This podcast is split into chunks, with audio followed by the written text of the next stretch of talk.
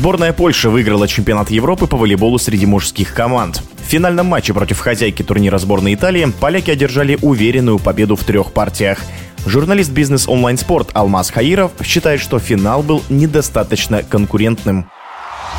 Конечно, с точки зрения нейтрального зрителя, финал чемпионата Европы получился не таким драматичным, как хотелось бы. По сути, поляки просто-напросто сломали соперника подачей. 11 эйсов у них это очень много, но помимо этого еще было много выбитого приема. То есть Фабио Балас и Даниэль Лави плыли в приеме постоянно после подачи Норберта Хубера и Вильфреда Леона. Разумеется, строить атаку в таких условиях очень непросто. Я бы не сказал, что Польша на этом Евро была прямо на голову всех сильнее, но у нее было все для успеха. Кризисные моменты у них тоже были. Где-то потеря концентрации, как в матче с Бельгией. Они там после 2-0 просто бросили играть. В Сербии и Словении тоже были определенные игровые сложности, но у главного тренера команды Николы Горбича есть масса вариантов, чтобы исправить ситуацию. У него глубокая скамейка запасных, он может ротировать состав, исходя из ситуации, соперника, тактики, и может себе позволить убрать Леона с площадки без серьезной потери качества игры. Ну, допустим, у них травмированы сейчас были и не играли Барта Шкурок и Матеуш Бенок, но мы этого даже не заметили. Настолько крепкий состав, их сменщики встали и ничего не поменялось. Глубина состава,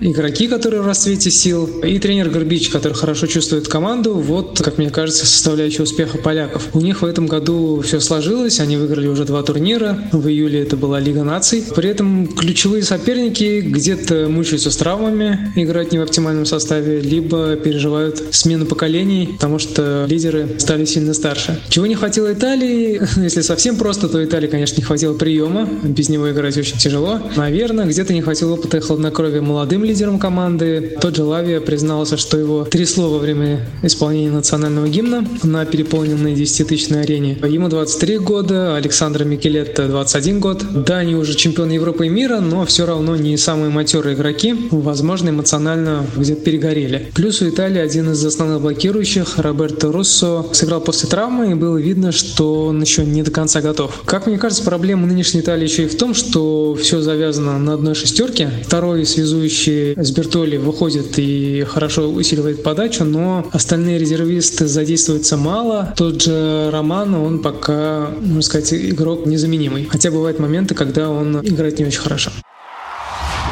Это был комментарий журналиста бизнес онлайн спорт Алмаза Хаирова. Решающий